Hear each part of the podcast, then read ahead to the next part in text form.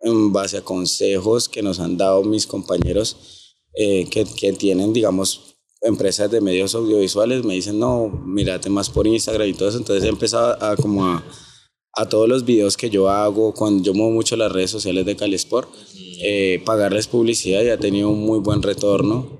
Eh, hay muchas niñas nuevas, cada semana realmente llegan muchas y desde enero que empezamos en esta bodega empecé a, a dejar un presupuesto para eso y pues ha tenido mucho, mucho, mucho retorno.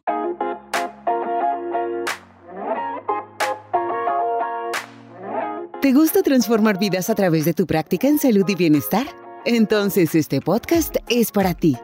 Bienvenida a Emprender en Salud y Bienestar, el show para coaches, instructoras y emprendedoras. Aprende a cómo construir una práctica que te permita alcanzar más personas, mejorar tus habilidades y llegar más lejos, mientras tu bienestar e ingresos siguen mejorando. Recibirás información, herramientas e inspiración para crear comunidades, atraer nuevos clientes, transformar tu práctica y establecerte como una experta en tu área.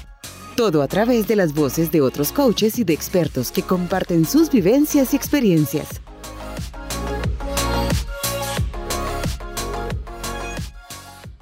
¿Cómo hace uno para volver a levantar un negocio después de haber pasado por una fuerte crisis? Esa es la experiencia que nos va a compartir hoy Carlos Andrés Muñoz. Carlos tiene una empresa de salud y bienestar, él se dedica a formación deportiva y rehabilitación física o terapia física. Y pues como casi todos los negocios, le golpeó fuerte la pandemia, pero después de que las puertas se abrieron y volvimos, digamos, a la normalidad, él retomó su empresa y la hizo incluso mucho más grande de lo que era antes cuáles fueron las experiencias personales por las que pasó, cuáles fueron las decisiones que tomó, cuáles fueron aspectos clave que le aportaron para poder volver a crecer y ser más grande y más fuerte que antes de pandemia. Eso es lo que vamos a hablar con Carlos el día de hoy. Tengan en cuenta que no hay en esta conversación, como en ninguna de las conversaciones, no hay ni fórmulas mágicas, ni cosas que están totalmente eh, diseñadas para triunfar sí o sí. No, es una cuestión de ir avanzando, aprender, leer el contexto y también, pues, inevitablemente, las condiciones a veces son favorables. En el caso de Andrés fue una combinación de todo. Él supo apoyarse con las personas que tenían que apoyarse, supo atender las situaciones que tenía que atender, tomar las decisiones que debía tomar y las condiciones fueron favorables para ese crecimiento. Entonces, les dejo acá la conversación con Carlos para que vean cómo uno puede afrontar una situación de crisis en su negocio y poder volver a resurgir después de esta. Vamos con la conversación.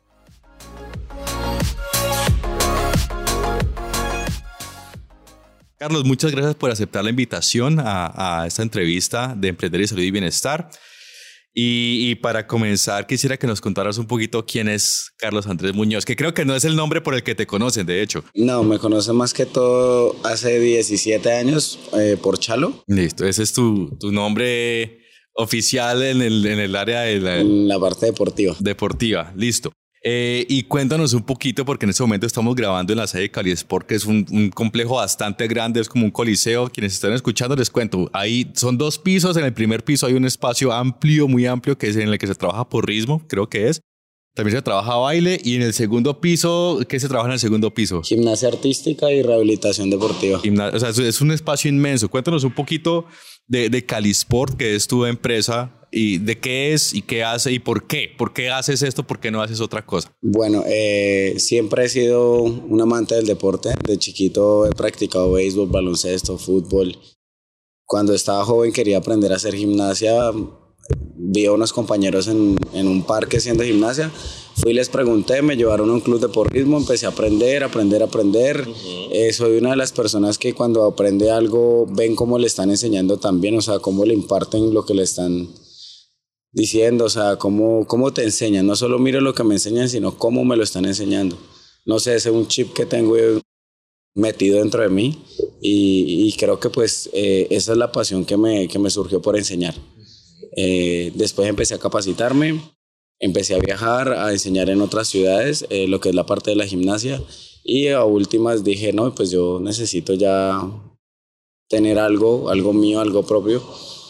Y pues decidí, eh, pues se tomó la decisión de hacer Cali Sport, que era tener un grupo representativo en cuanto al porrismo a nivel nacional, que representara a la ciudad. Y pues nos ha ido súper bien desde el 2011 hasta, hasta la fecha. Eh, hemos logrado muchas cosas y pues aparte de eso, pues de todo lo que se ha logrado es tener un complejo deportivo pues bastante grande, con unas buenas condiciones para los papás, para los deportistas, varias disciplinas, lo que es baile deportivo, lo que es fisioterapia, que es rehabilitación deportiva, que es importante tenerlo dentro de nuestro complejo. Y pues así hemos ido creciendo poco a poco. O sea que me estás contando es una historia de más de 10 años ya, ya va para 11 y en el 12 años de trabajo.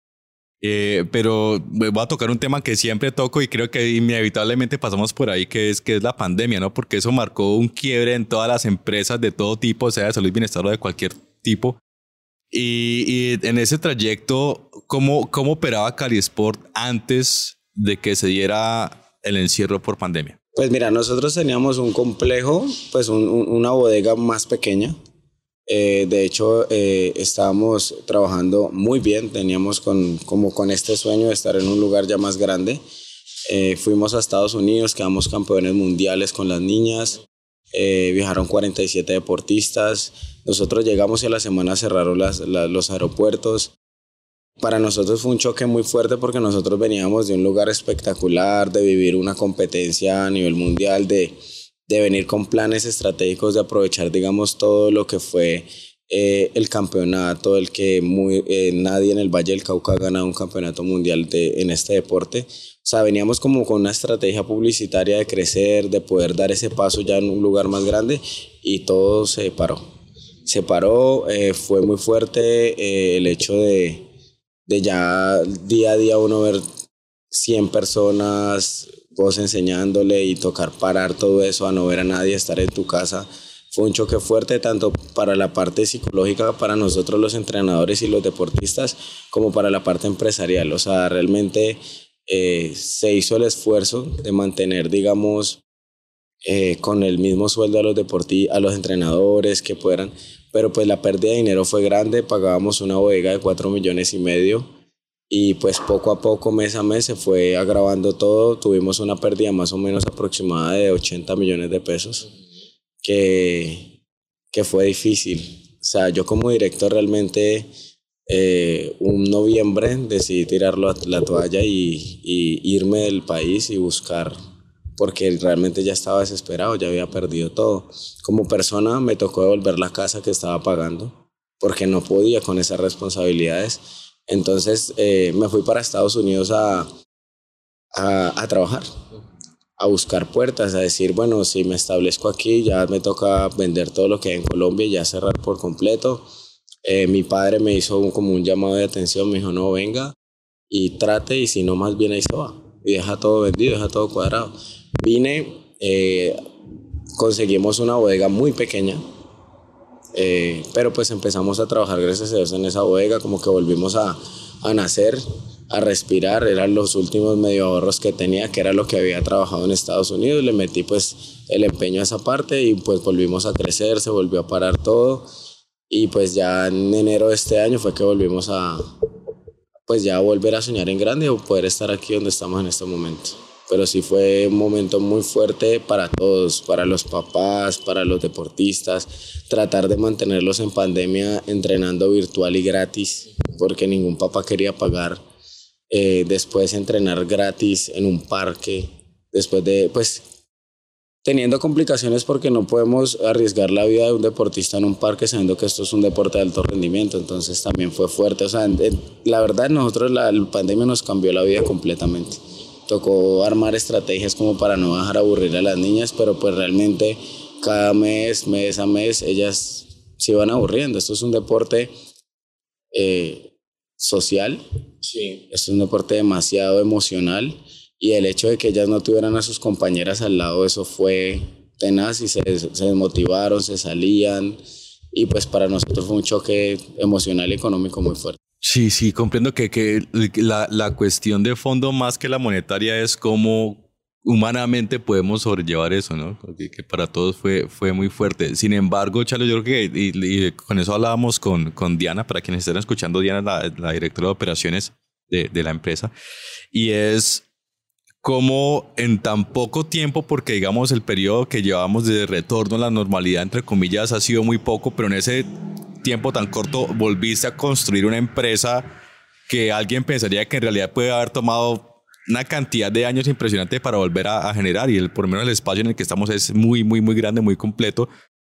¿Cómo fue ese proceso? Y supongo que parte de eso puede haber sido que muchas de las personas que venían trabajando con vos desde antes de pandemia, durante pandemia, conectaron tan pronto se volvieron a abrir las puertas de sede física. ¿Cómo fue un poquito el, el conservar o el seguir en comunicación con esas personas de manera virtual durante la pandemia, aunque yo entiendo que hubo un momento en que todo se paró y que, que digamos, hay, hay, hay, motivos para eso. Pero ¿cómo fue la estrategia que ustedes utilizaron para conservar la comunicación, el contacto, el trabajo con, con las chicas, en este caso de porrismo, en ese periodo de encierro? Pues mm, realmente como tú dices, apenas abrimos como que las niñas estaban desesperadas porque pues estaban aburridas en casa, apenas volvimos a abrir, obviamente con cuidados, con los protocolos, empezaron a volver poco a poco, dependiendo también de qué patologías tenían en la familia, porque pues los papás también estaban como muy cohibidos en cuanto a, a que van a tener un contacto, eso es un deporte de full contacto, ellas tienen que estar una junto a la otra en todo momento, entonces pues por ese lado sí empezaron a volver como poco a poco, pero pues los papás fueron viendo como, como el progreso en cuanto al cuidado que teníamos con las niñas. Eh, y en pandemia el contacto fue difícil, pues era más que todo por los grupos de WhatsApp que tenemos, estar como que hola niñas, cómo están, cómo mantenerlas ahí. Y pues desarrollamos una estrategia dentro de pandemia que era pues ir a las casas de ellas uno a uno, un entrenador con colchoneta, con todo, y ir a darles clases de gimnasia a las que quisieran, pudieran y pues también pudieran como solventarlas para, para que los entrenadores tuvieran otro ingreso para que pudieran como, como reparar lo que no se había podido eh, conservar con Calisport. Entonces también ese, esas clases que fuimos a las casas de ellas con tapabocas, limpiando las colchonetas frente de los papás, limpiándonos nosotros. O sea, eso también como que eh, le dio al papá un, un sentido como de, de, pertenencia, como que ve aquí ahora quieren que la niña continúe, estamos, están prestos para venir hasta cada clase. Entonces, pues eso ayudó a conservarlas un poco también. Y ya, ya una vez se reabre todo, bueno, tú me dices que las niñas estaban con mucha energía y mucha disposición de regresar, pues obviamente también ahí está la cuestión de conservarlos, de convencer a los papás que son quienes toman la decisión de comprar allí. ¿Cómo fue la estrategia para retomar el contacto con esos papás que de pronto habían estado inactivos en ese periodo para volver a recoger toda esa base de clientes que estuvo detenida durante pandemia? Pues hacíamos, hacíamos más que todo videos o sea, realmente todo fue más que todo marketing digital, mostrando cómo estábamos entrenando, que se estaban limpiando las colchonetas y todo constantemente. Y pues los papás que, que más tenían susto iban, iban primero a ver cómo estábamos entrenando para después tomar la decisión si llevar la niña o no llevarla todavía. Hay unos que decían sí, ya puede volver, o otros que decían que no. Eh, el entrenar con tapabocas para las niñas también fue muy difícil. Entonces, eh, ellos al ver que las niñas medio se bajaban el tapabocas para poder respirar, pues también como que les causaba algo de inseguridad, pero pues al final como que todo se iba calmando en cuanto a la, a la pandemia, entonces más iban retomando.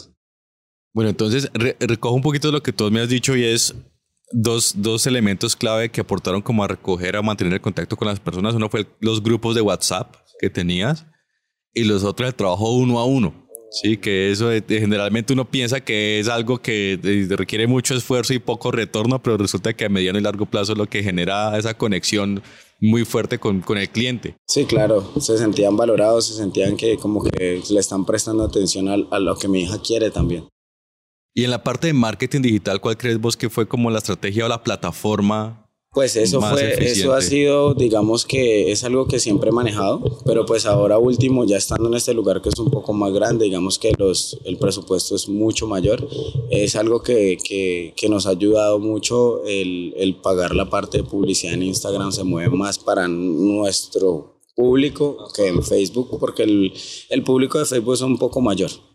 El público de Instagram es más joven, entonces pues hemos, en base a consejos que nos han dado mis compañeros eh, que, que tienen, digamos, empresas de medios audiovisuales, me dicen, no, mírate más por Instagram y todo eso, entonces he empezado a, como a, a todos los videos que yo hago, cuando yo muevo mucho las redes sociales de Calisport, eh, pagarles publicidad y ha tenido un muy buen retorno.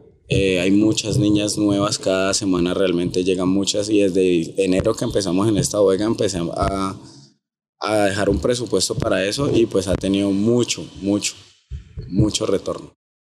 O sea que ahorita la, la, de las principales fuentes, de los principales canales de adquisición de clientes nuevos es estrategia de redes sociales. Y tú me dices que tú manejas una parte, pero también pagas a alguien para que te apoye no, no, en el proceso. Son, amigas, son amigos que tienen una empresa en Bogotá realmente eh, de, audio, de medios audiovisuales y solo que pues me dan consejos. Entonces eh, les voy siguiendo los consejos y me han servido mucho. De hecho, por ellos estamos aquí porque pues siempre antes de, o sea, después de pandemia, hacer cualquier tipo de inversión, yo antes era muy decidido a lo que fuera. Después de pandemia, la verdad, he sido como muy medido y, y, pues gracias al consejo de ellos les dije, mira, tengo estos ingresos, está pasando esto, ta, ta, ta, hágale. Tengo esta bodega que me me están pidiendo esto. Entonces, siempre he sido como muy dado a, a, los consejos que ellos me puedan dar porque son jóvenes y, y pues, han sido muy, muy buenos empresarios. Chalo, ¿vos crees que hay, hay algún cambio fundamental que se haya dado en Cali Sport de hoy respecto al Cali Sport prepandemia? ¿Hay algo que vos digas, somos totalmente diferentes en ese aspecto particular y eso ha cambiado cómo nos, nos relacionamos con los clientes y cómo hacemos el trabajo internamente? Claro, muchísimo. Digamos que antes éramos muy despreocupados en la parte de adquisición de clientes porque sabíamos que iban a llegar. Pero ahora estamos muy dados, más prestos a qué pasa con cada deportista, por qué está desanimado. O sea, después de pandemia... Eh, hemos valorado un poco más nuestro trabajo, por decirlo así, y también hemos valorado mucho más a los deportistas. ¿Qué tienes? ¿Cómo te sientes? ¿Qué te pasa? Después de pandemia ellos también tuvieron unos cambios y uno tiene que adaptarse a ellos también. Y pues valorar el hecho de que cualquier cliente es importantísimo para nosotros, eh, pues porque obviamente eso genera un ingreso a la parte empresarial y ahora hay que tener unos ahorros porque pues ya con todo lo que pasó no nos puede volver a, a a tocar de la misma manera. Hay un detalle que, que también es que esta, esta, esta conversación la tuvimos con Diana varias veces antes de, mientras preparábamos, y era el, el, al atender un público eh, infantil y juvenil en una práctica deportiva eh, demanda ciertos retos como la constancia, como la atención, como la disciplina. Yo lo digo porque yo fui profesor en algún momento y sé que es complejo, a veces es un reto trabajar con los chicos, ¿Cómo, ¿Cómo trabaja uno eso para que ah, después de tantos cambios y variaciones las chicas y los chicos quieran seguir conectados acá con Cali Sport? Pues mira, antes, antes éramos muy chocantes en el sentido de que eh, nosotros siempre hemos, o sea, Cali Sport ha sido uno de los clubes eh, que ha visto, digamos, a nivel nacional este deporte de una manera diferente más competitivo, más como deporte profesional. Entonces antes éramos muy chocantes y muy exigentes en cuanto a que cada niña llegaba era, era como meterla en ese mundo eh, profesional de una y eso a veces creaba una barrera, un choque, porque hay, hay papás o hay personas que nosotros no entendíamos que veían más como, hay, como que, bueno, yo voy a meter a mi hija a un deporte recreativo y nosotros lo veíamos más como competitivo. Entonces eh, nos tocó cambiar mucho la manera de proceder. Las niñas nuevas que entran empiezan a ver un proceso recreativo y ya después de, de, de, cierto tiempo ya uno las empieza a enfocar. Entonces uno ya sabe qué niña va para la parte competitiva y qué niña se mantiene en la parte recreativa. Entonces eh, ese cambio nos ayudó mucho como a, a, mantener, a mantener el deportista. Eh, y a, que, a entender de que pues obviamente no todo el mundo está para la parte competitiva. Entonces hay niñas o hay papás que no tienen el compromiso de, de, de, un grupo, de un viaje, de una competencia, entonces solo se dejan la parte recreativa. Bueno, ahora que mencionan los papás, ¿cómo, ¿cómo es ese otro lado? Porque en última los papás son quienes toman la, la decisión y tienen el poder de compra, ¿no? ¿Cómo hace uno para manejar, por un lado, eh, el, el, el, que los papás accedan a tomar el servicio y por otro lado, que fue un hecho en muchos casos, la situación económica que tomó un tiempo, todavía algunas personas están en, el proceso de recuperar su economía.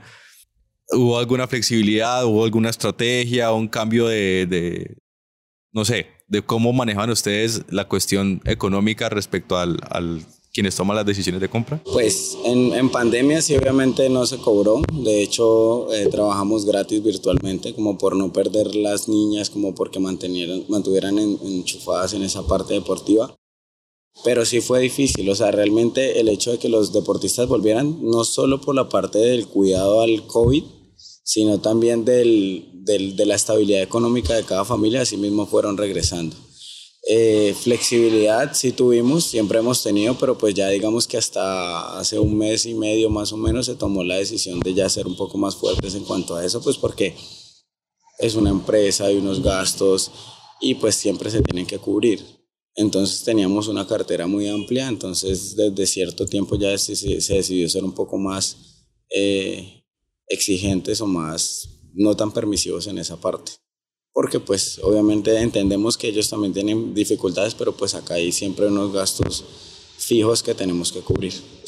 Ya lo cual creerías vos que han sido los, los principales aciertos en, en, en volver a, a, levantar Cali Sport, porque es que la cuestión no es, no es que lo volviste a abrir después de pandemia, sino que volvió, pero mucho más grande. O sea, fue un, un vuelco que hubo en últimas, pues para, para expandirse más. ¿Cuáles fueron los aciertos en este proceso para, para hacer crecer más a Cali Sport, para generar mayor cantidad de, de, clientes, eh, generar una mayor retención de clientes también? No sé, yo creo que Dios. Dios es el que pone todo aquí, es el que nos, nos ha puesto aquí. Eh, las decisiones que se ha tomado por parte mía como director eh, ha sido pues con mucho miedo, pero de, de también del, del, respaldo que tengo de los entrenadores para estar donde estamos en estos momentos. Eh, me ha apoyado mucho en ellos ahora último, como que venga, necesito un consejo. Antes yo era tomado mucho la decisión solo pero pues entonces ahora el apoyo que me he encontrado en ellos ha sido diferente, entonces siento como, como que no me siento solo al, al hecho de ser un emprendedor, que hay veces nos toca dejarlo todo, pero sí he sentido mucho más el respaldo de ellos en cada, en cada decisión que he tomado. Entonces eso me ha llenado como un poco más de valor en hacer todo lo que son las estrategias publicitarias, en cambiar mi manera incluso de diálogo con los papás, porque antes yo era muy ¿sí me entiendes? Entonces ahora es como un poquito más de escuchar, de poder tener estos momentos, pues gracias a, a, la, a la, abuelita de Sofía, de Sofi. Entonces, eh, o sea, ha sido más el escuchar, el sentirme apoyado, el, el, el delegar, el, el, el, que yo cambié como, como persona, porque yo antes era muy cerrado. Eso me ha permitido como estar ahorita donde estoy, como escuchar a mis compañeros con quien me rodeo y, y poder seguir adelante. Los papás han sido de mucho apoyo. La verdad de este lugar, de hecho, los fiadores son papás de Calisport. si me entiendes? Entonces como que también confían en el trabajo que se lleva haciendo durante 12 años que ya vamos a cumplir. Eh, entonces ya como que dicen, vos vas para adelante, vos podés. Entonces ese apoyo que hemos tenido ha sido como el acierto mayor que, que, que se ha generado durante años, es la confianza del trabajo que se ha mostrado. Si, si hubiera otro, otro emprendedor que estuviera, digamos, en, en donde estaba Chalo hace 10, 11 años, que apenas va a comenzar, que no sabe si conseguir el espacio o no, que tiene esos miedos, que no conoce, que apenas como que comienza a abrirse a ese mundo, ¿cuáles serían una, una o dos recomendaciones que le darías a ese emprendedor que pues apenas inicia? Pues mira que en, en, en Cali, en este deporte, es, somos tres personas las que tenemos un gimnasio, un complejo deportivo y ahorita hay muchos compañeros de otros clubes que quieren hacer lo mismo. Lo único que le estamos, o sea, lo que se acercan a mí para decirme, ve, ¿cómo hago? Pues yo la verdad tuve muchos desaciertos eh, cuando arranqué, muchas pérdidas de dinero, pero pues ahorita digamos que eh, uno los puede guiar y es acercarse a eso, como a pedir consejos, a escuchar, porque uno veces es muy cerrado en lo que uno cree y uno no toca puertas. Entonces yo al principio fui muy cerrado, no toqué puertas y eso me llevó a perder mucho dinero. De hecho, en la primera bodega que tuvimos perdí 12 millones de pesos. Eh, después en un viaje a Estados Unidos perdí 35 millones de pesos. Entonces digamos que el hecho de, saber escuchar y acercarse a, a no tener miedo a preguntar de cómo lo hago, de qué debo hacer para hacer eso, o sea, como que buscar también el, el no ser tan cerrados. Sí, que a veces, eh, a veces es complejo, ¿no? Porque cuando estás en, en, la, digamos, al tope de la toma de decisiones de una empresa es algo bien solitario, ¿no? A veces es difícil uno preguntar a alguien que esté en otro nivel porque la persona de pronto no tiene el conocimiento o, o el contexto para saber qué es lo que está sucediendo. Sí, sí, no, es difícil, o sea, es difícil uno como emprendedor, como yo tengo mi visión, pero hay veces uno se cierra tanto en el proyecto que uno tiene que uno termina haciéndose es un mal a uno mismo. Entonces hay personas los cuales a uno eh, le abren los ojos de una manera de que no, andate por este camino. Entonces aprender a escuchar también es importante para poder emprender. Aprender de los aprendizajes de otros. Bueno, Chalo, creo que esas son todas las preguntas que tenemos para, para nuestra conversación de hoy. Te agradezco muchísimo el tiempo y la atención que nos has dedicado. Para quienes quieren conocer un poquito más de, de qué es Cali Sport, cómo funciona, qué actividades hacen, ¿dónde te podemos encontrar? Nos pueden encontrar en Instagram o en Facebook como arroba cali-sport. ¿Vale? Y ahí encuentran pues referencias de cómo trabajamos, los videos de nuestros entrenadores, de nuestros entrenamientos, de nuestras competencias, de los viajes. Y pues interesados ahí están. Regalamos una clase de cortesía para quien quiera. Súper, súper, súper. Para quienes están escuchando entonces, los enlaces a las redes sociales de Chalo y de Cali Sport quedan allí en la descripción del episodio. Y hasta una próxima oportunidad. Muchísimas gracias. Gracias por escuchar Emprender en Salud y Bienestar.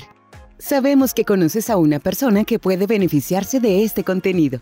Así que te invitamos a que en este momento compartas este episodio con esa persona y le comentes qué puede aprender de él.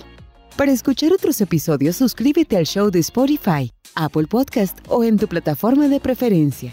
También visítanos en vozdeoruga.com slash salud y bienestar.